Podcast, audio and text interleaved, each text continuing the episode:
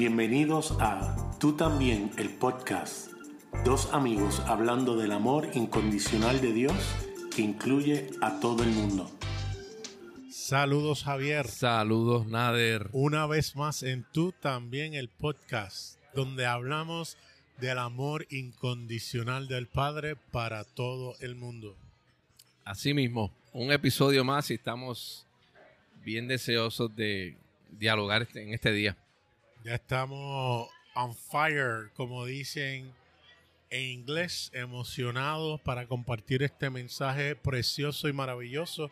Y antes de seguir discutiendo en libros de mentiras que creemos acerca de Dios, quiero leer esta cita de François Dutoit, el autor de la Biblia El Espejo. Dice lo siguiente, la fe no es algo que hacemos para persuadir a Dios.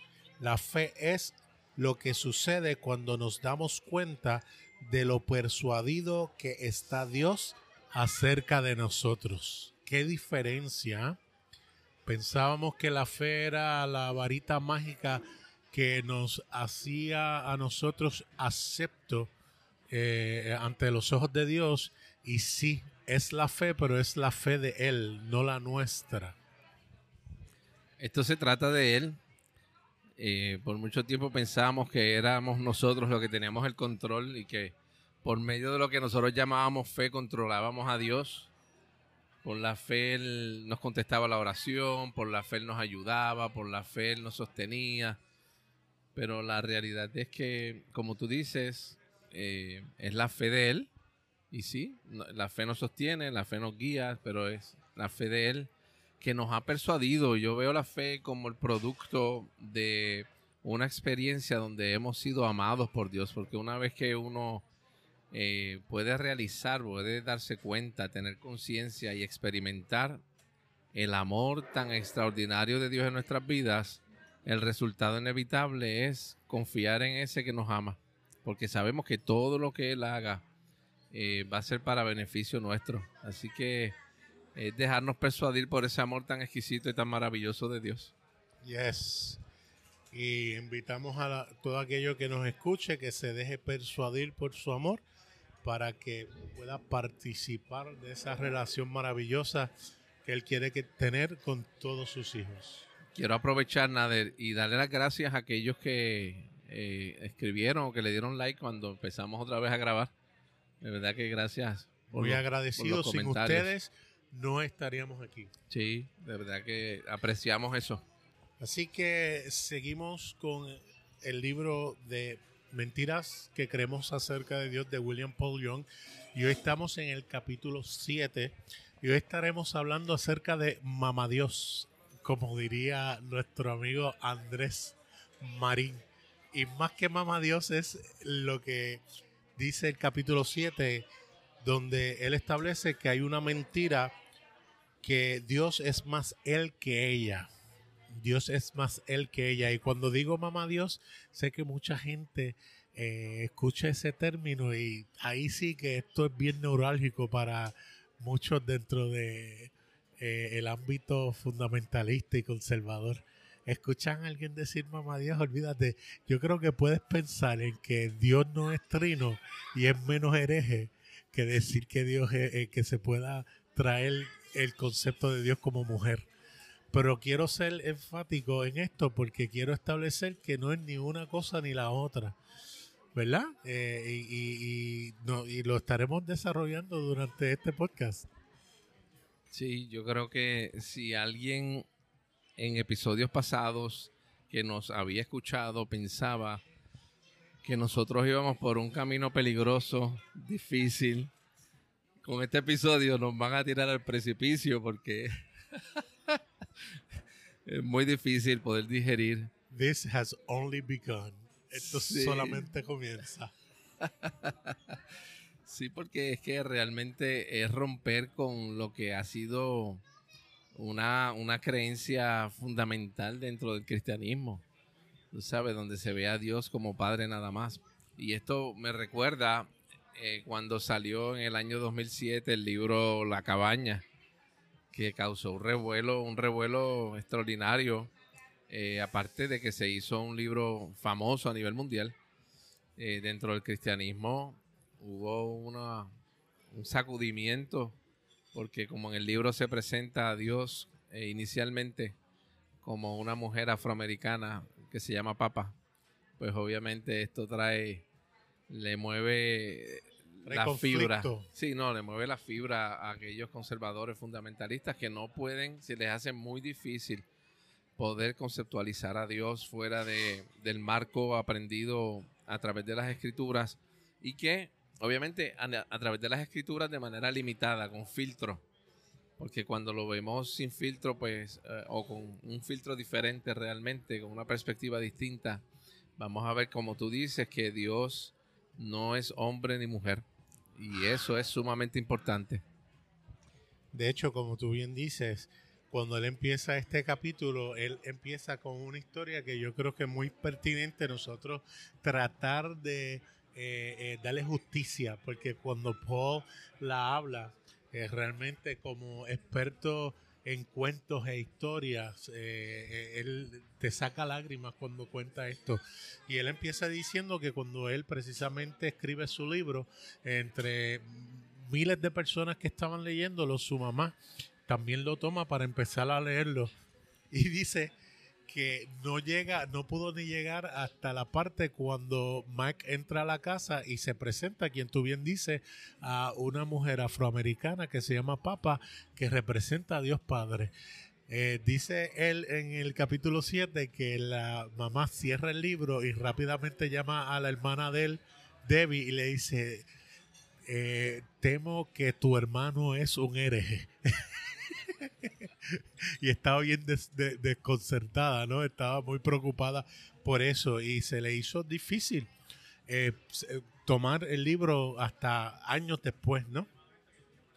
Y, y, él dice, mira, aún así, él hace una pausa y dice, pero para poder entender a mi mamá, yo quiero traer la historia de ella cuando empezó a estudiar en el año 1946 donde él llama que el panteón de los dioses era el Padre, el Hijo, el Espíritu Santo y los médicos, los doctores porque los médicos eran una clase literalmente como si fuera divina, se vestían en blanco para separarse de los demás trabajadores, inclusive cuando uno pasaba por el pasillo, todos los otros empleados se echaban hacia un lado para que pudiera pasar libremente, o si se levantaba de una silla, todos detenían todo lo que estaban haciendo para que él hiciera lo que fuera a hacer, y en esos momentos cuando ella empieza a estudiar, eh, a los tres meses ya pensando, ¿sabes? Cogiendo en el entrenamiento, una mujer cristiana quería ser enfermera, eh, ocurre una situación donde entra a sala de parto por emergencia eh, una mujer de apellido eh, Mon,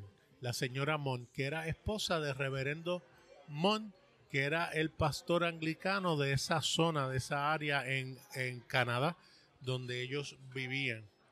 Y esta persona, esta mujer, señora Mon, lamentablemente tenía cinco embarazos previos que había perdido.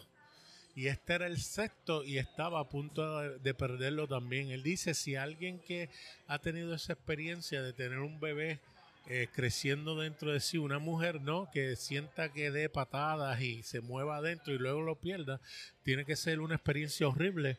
Imagínense cinco eh, abortos eh, eh, espontáneos y un sexto en peligro, un, sexto embarazo en peligro.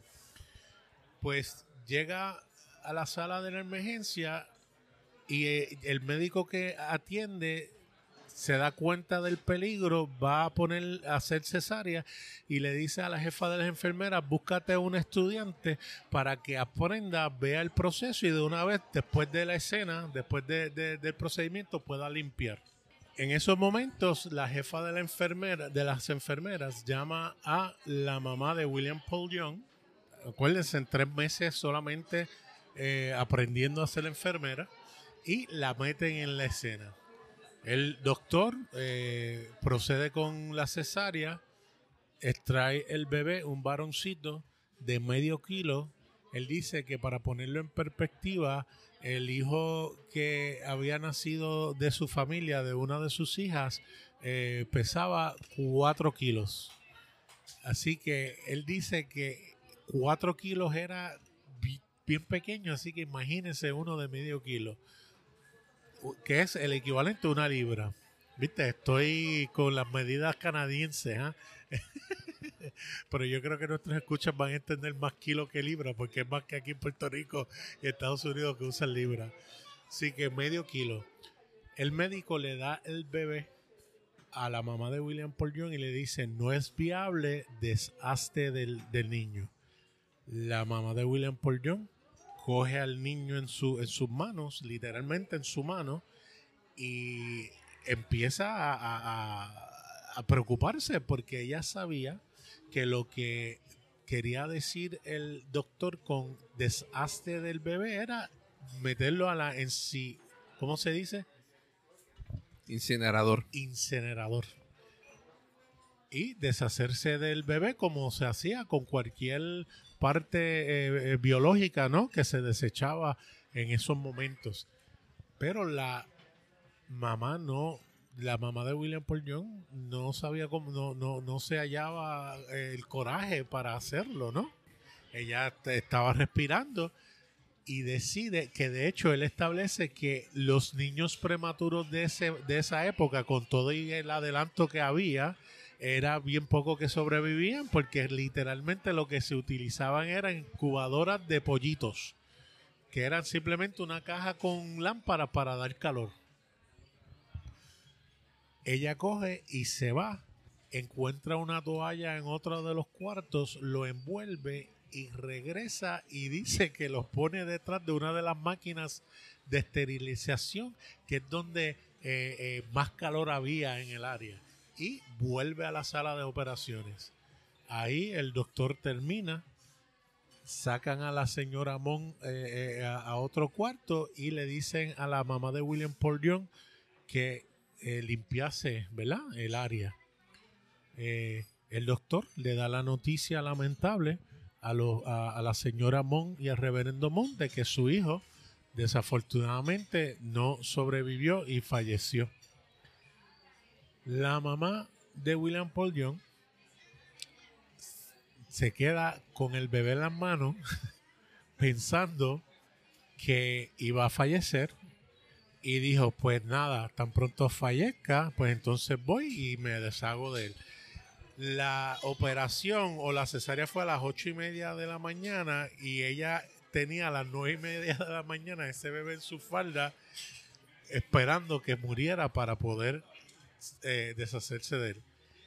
Dieron la una y media y el bebé no falleció.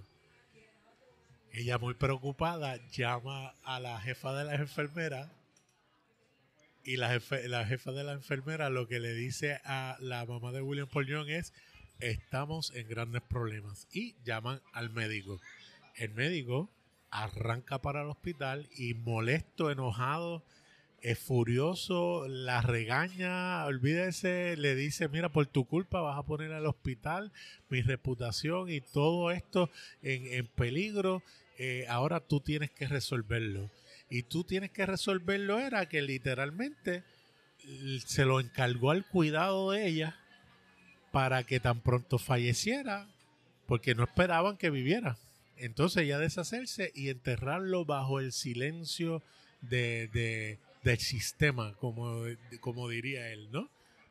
Lo que no se sabe no ocurrió. Las primeras 24 horas el niño había perdido 100 gramos, que es el equivalente a cuántas libras? Cuatro onzas. 4 onzas. O sea que 4 onzas perdió el niño. Pero lo que no, se, no sabían que iba a ocurrir era que las otras enfermeras empezaron a aportar y ayudar para darle de comer con goteros. Y una cosa eh, llega a la otra y ese niño con ese deseo de vivir empieza entonces a engordar nuevamente y cuando se dan cuenta de que el niño iba a sobrevivir, entonces llamaron al doctor para decirle, mira, no se murió, ¿qué vamos a hacer? Entonces, como diría mi amigo Andrés Marín de Conciencia Podcast, ese hijo de pucha, llama a los papás y voy a leer, cito, Pero este determinado pequeño comenzó a ganar peso y el doctor se dio cuenta que debía decirle a sus padres. Le dice lo siguiente a los padres, y cito, no queríamos darle falsas esperanzas. Cuando su hijo nació estábamos seguros de que no sobreviviría.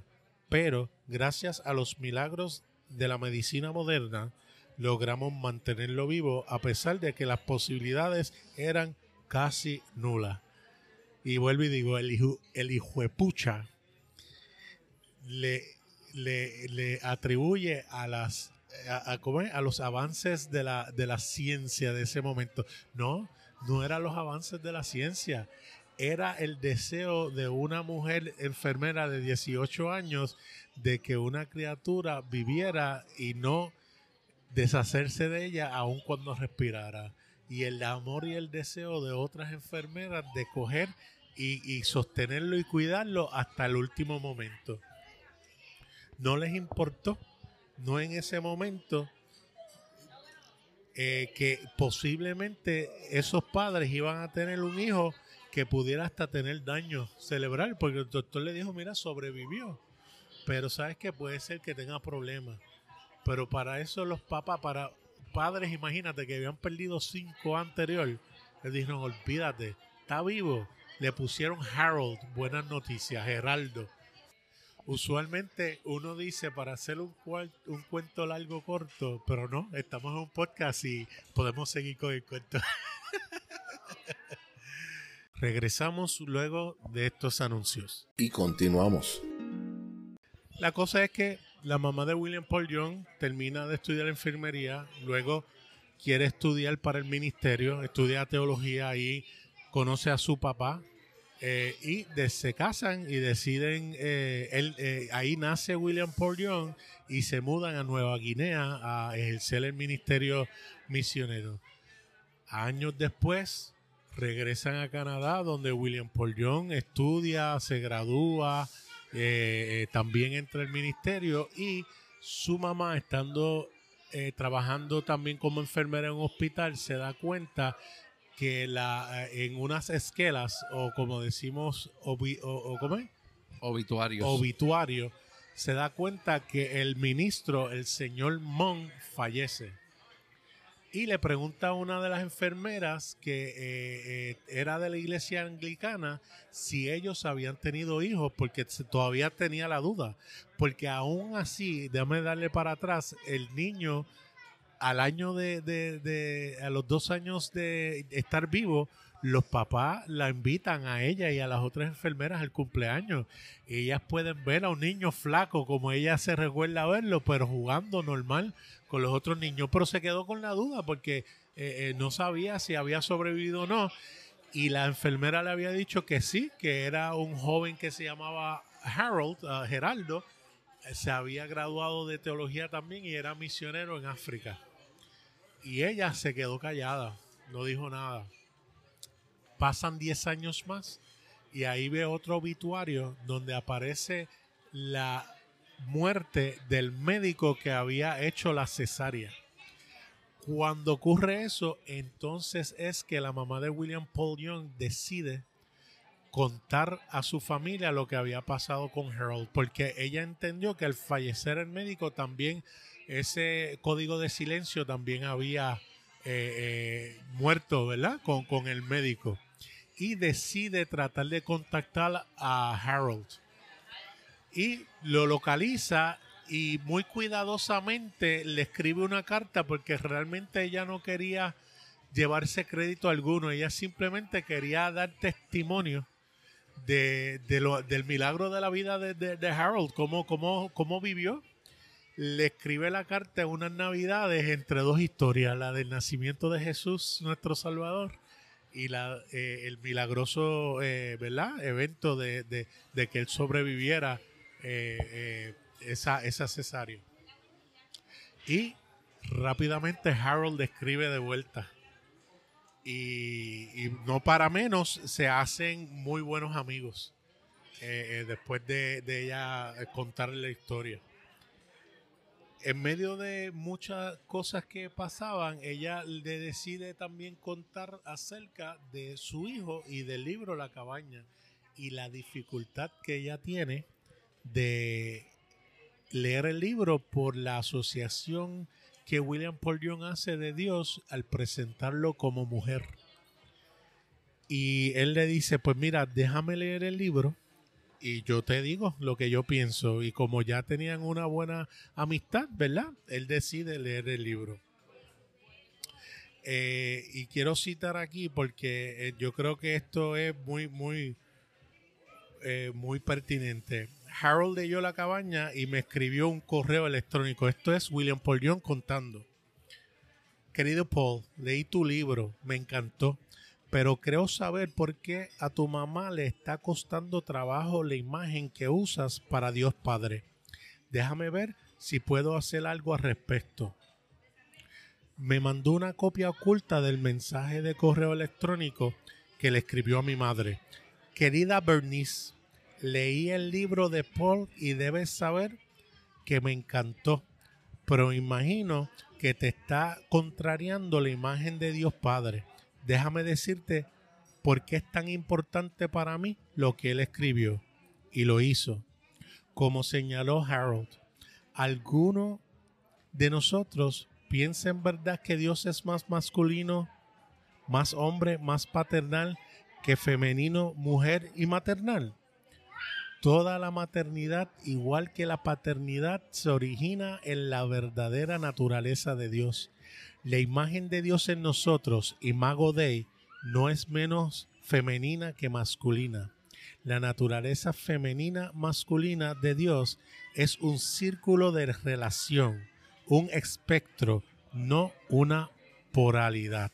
En ese mensaje que, eh, Nadre, en ese mensaje que Harold le escribe a la mamá de, de Paul, es eh, fascinante ver cómo él eh, describe que Dios no es hombre ni mujer, sencillamente Dios es Dios y Él se presenta a diferentes imágenes, ¿verdad? Esto toca el corazón de ella y yo había compartido contigo que eh, Paul, yo lo escuché recientemente hablando de su mamá falleció alrededor de hace unos dos años.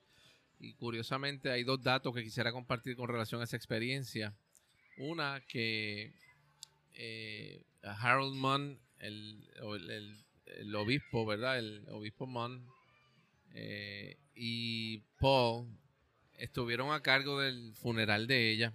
Los dos participaron en esta actividad. Y lo otro es que ella le dijo a Paul antes de fallecer que gracias al libro de la cabaña ella pudo comprender en su vida que Dios la amaba.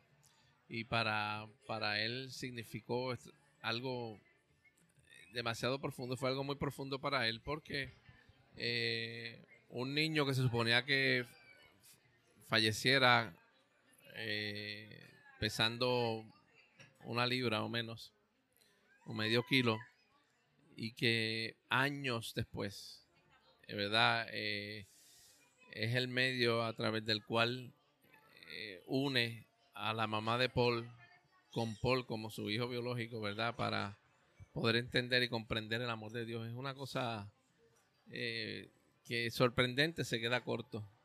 Es, y esto abre la puerta para nosotros poder entender lo maravilloso que es el amor de Dios. Eh, el amor de Dios es tan único y a la misma vez tan inclusivo, aunque la palabra se está utilizando mucho, pero es que la realidad que la inclusividad de ese amor no tiene límites cuando nosotros lo analizamos.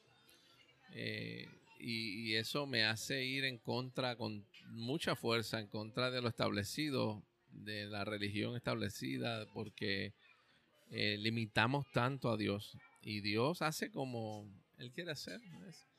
Entonces, hablando de esto, me hace pensar, Nader, cómo Dios a través de la escritura nosotros lo hemos visto de manera incorrecta desde un principio, desde Génesis capítulo 1, verso 27, cuando dice que eh, Dios dice, hagamos al hombre nuestra imagen y semejanza. Y él dice que él los creó varón y hembra los creó. Y de hecho en Génesis 5, verso 2 dice, varón y hembra los creó y los llamó Adán.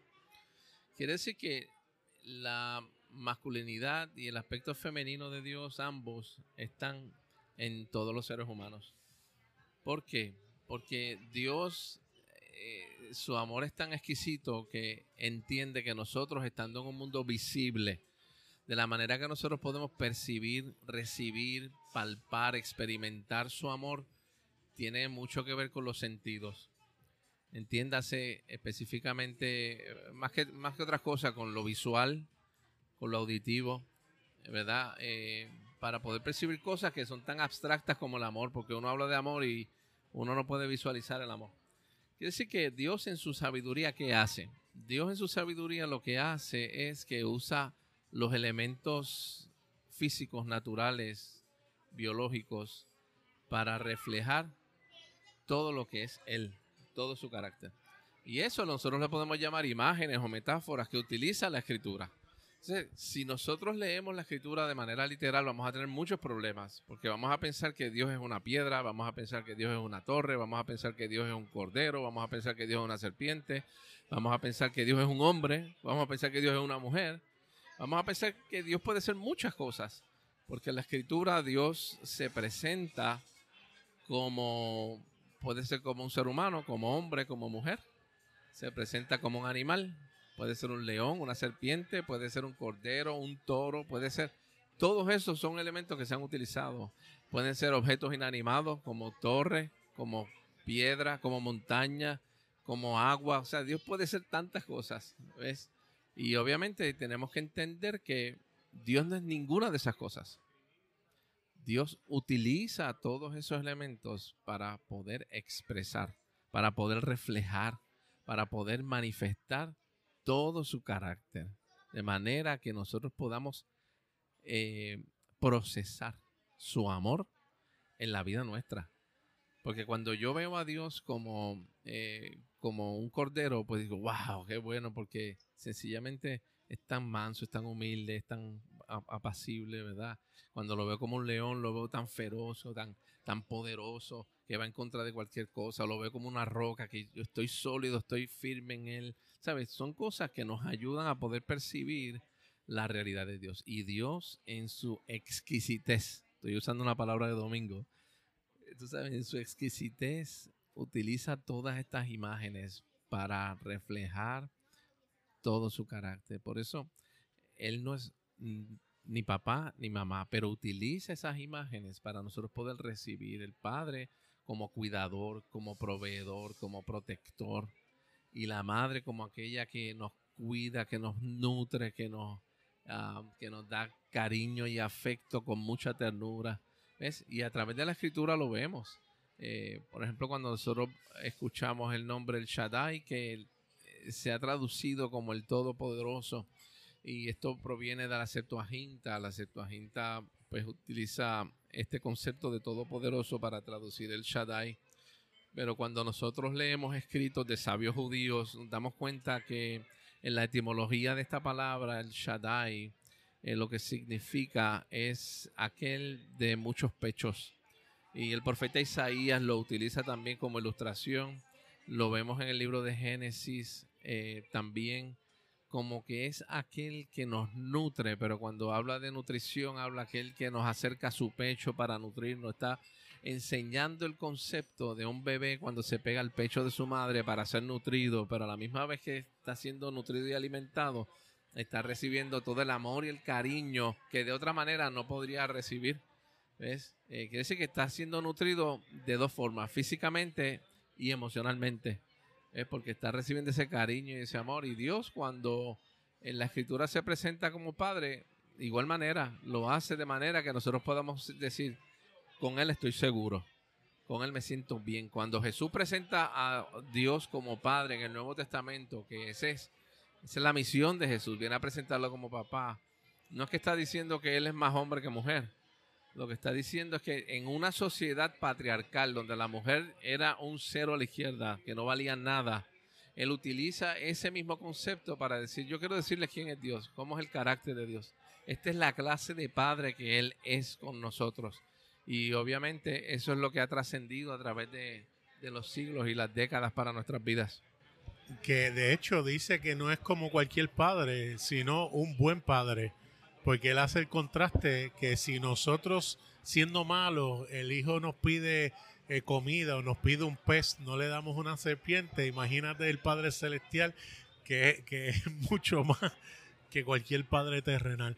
Y es interesante porque William Paul Young es claro en por qué él utiliza la imagen de Dios como mujer eh, tanto en el libro como en la película que fue reciente, algunos años atrás, él establece que la relación de Mac con su papá era tan dañina y tan horrenda por el maltrato que recibió de parte de su papá, el personaje Mac no hubiese recibido, aceptado cualquier cosa de parte de, eh, de Dios si se lo hubiese presentado como hombre como su relación con su madre una que, que era bastante eh, buena dentro de las circunstancias, que la mamá permitió también todo ese abuso porque también era abusada, él estuvo abierto a recibir todo aquello que papá quería eh, eh, mostrarle. Hasta el punto que cuando Papa se da cuenta que ya está sano, que ya esa, esa barrera que estaba entre Dios, entre la figura eh, masculina eh, eh, de Dios, entonces se le presenta como hombre para poder buscar el cuerpo de Missy que también molestó a los fundamentalistas porque se presentó como un nativo americano, no como un blanco. que de los prejuicios por todos lados. Que de hecho también pusieron a Jesús como un judío y también se molestaron. ¿Sabes? Es una cosa increíble. Y de hecho, dentro de la Trinidad vemos a la figura materna con, con la figura del Espíritu Santo eh, Neuma y, y, y, eh, eh, Rúa. Ah, Rúa, sí, el espíritu. Rúa, la espíritu es femenino, la ¿no? espíritu, es correcto, en hebreo. Sí, eso mismo es. Y yo creo que, que no podemos perder de perspectiva que la cabaña es ficción, pero es la expresión escrita de las experiencias de Paul Young. Y Paul Young establece, como tú bien dijiste, que la mayoría de, del dolor y del que él ha recibido en la vida ha sido por la parte masculina de los hombres, ¿verdad? Eh, y por eso es que para él se le hacía muy difícil acercarse a Dios como padre, porque él no recibió amor, cariño, ternura, afecto, cuidado, provisión de parte de su papá en la manera que hubiera, ¿verdad? Querido. Pero uh, y obviamente a través del proceso que él pasó, pues puede ver ahora sin ningún problema. Quiero añadirte que en estos días también estuve escuchando otra entrevista que le hicieron a él y su relación con su papá también ha mejorado considerablemente. De hecho, en esa entrevista él pone un audio que le escribe, le envía a su papá el día de su cumpleaños, que te hace llorar escuchando a su papá diciéndole, tú sabes, feliz cumpleaños, eh, has sido un hijo ejemplar, eh, eres, sabes, especial, te amo, Tú sabes, y eso es lo está escuchando con lágrimas en los ojos, porque decir que el amor de Dios a través de los años no solamente le permitió subsanar la relación con su madre, que en su momento lo, catalogó como hereje, pero sino también como, con su papá, que a través de, su niñez su relación fue totalmente distanciada y a, a, través de los años, pues obviamente eso ha cambiado. Y ese es el amor de Dios, ese es el amor de nuestro, de nuestro padre y nuestra madre. Quiero terminar con esto que dice Paul en el libro. Él termina diciendo, ¿es más masculino que femenino Dios? Absolutamente no. En mi historia de Harold Munn, ¿quién representa mejor el corazón y el carácter de Dios? ¿El médico hombre o la enfermera en entrenamiento soltera de 18 años? Y finalmente, he aquí la maravilla de esta pequeña historia dentro de la historia. Mi madre salvó a un bebé de medio kilo en el 1946, quien décadas después construyó un puente para que ella pudiera atravesarlo hacia su propio hijo.